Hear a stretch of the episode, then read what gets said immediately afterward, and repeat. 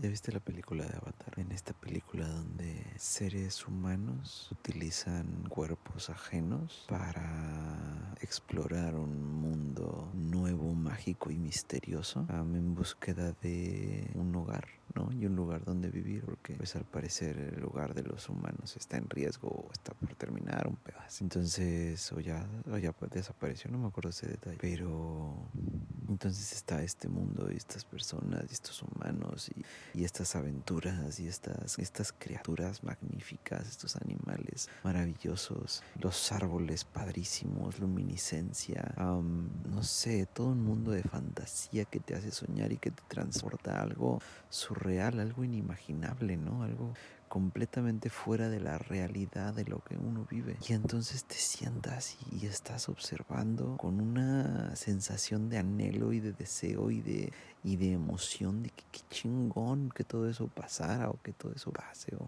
qué chingonas aventuras, qué chingón universo, qué chingón mundo, ¿no? Todo qué padre y wow, y, hasta llegas hasta cierto punto, consciente o inconsciente, pero a idolatrar un poco toda la historia y todo lo magnífico y mágico que pasa en, este, en esta película o en estas películas. Pero no sé, simple y sencillamente cuestionando, o sea, ¿qué tiene Avatar? ¿Tiene seres que habitan cuerpos físicos para explorar un mundo? Mm, desde cierta perspectiva, tú que me estás escuchando eres un ser, un ser espiritual habitando un cuerpo físico para explorar un mundo. ¿Ves? ¿Qué más hay en la película de Avatar? Hay unos paisajes magníficos y un, un mundo así de ensueño. Bueno, solo abre los ojos y vivimos en un mundo de ensueño. Cada uno de los, de los paisajes comparten ahí, existen aquí. Eh, ¿Qué más hay? Cosas raras y magníficas como la luminiscencia. Bro, ve, o sea, hay demasiados elementos y demasiados objetos o, plantas o animales que brillan por sí solos. No necesitamos que no necesitamos vivir en una película para que eso sea real. ¿Qué más existen? Los estos honguitos, ¿no? Que, que vuelan y que tienen y que tienen como vida de alguna manera propia. Ver las medusas, o sea, no está tan alejado. Dices, bueno, pero esos vuelan.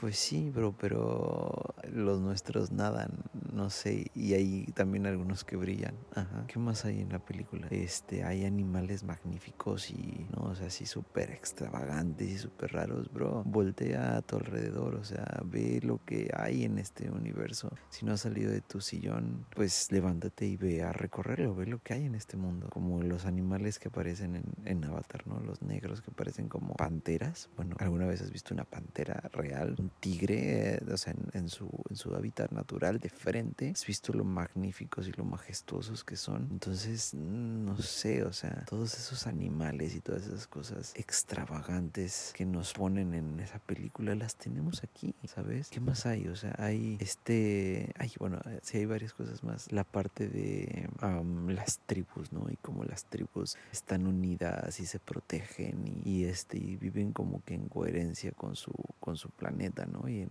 en comunión, eh, sin hacerse daño y viven una simbiosis. Bro, nosotros venimos de eso, nosotros venimos de una, de vivir de esa manera. O sea, no, no hemos, no aparecimos hace 200 años que apareció, o 300 años que apareció el pedo del petróleo y toda la combustión y todo el, super desarrollo. ¿Qué más existe en esta película?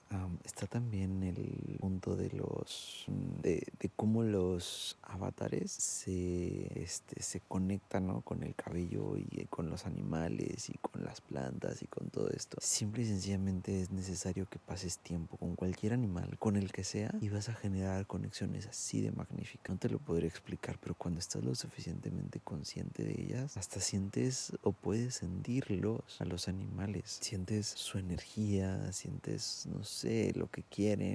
Te comunicas literalmente con ellos, te siguen, caminan contigo, tú caminas con ellos, este, juegas, o sea, hay una conexión y una coherencia impactante con ellos. Y luego dices, se conectan como con el espíritu, ¿no? Con el árbol este, bro.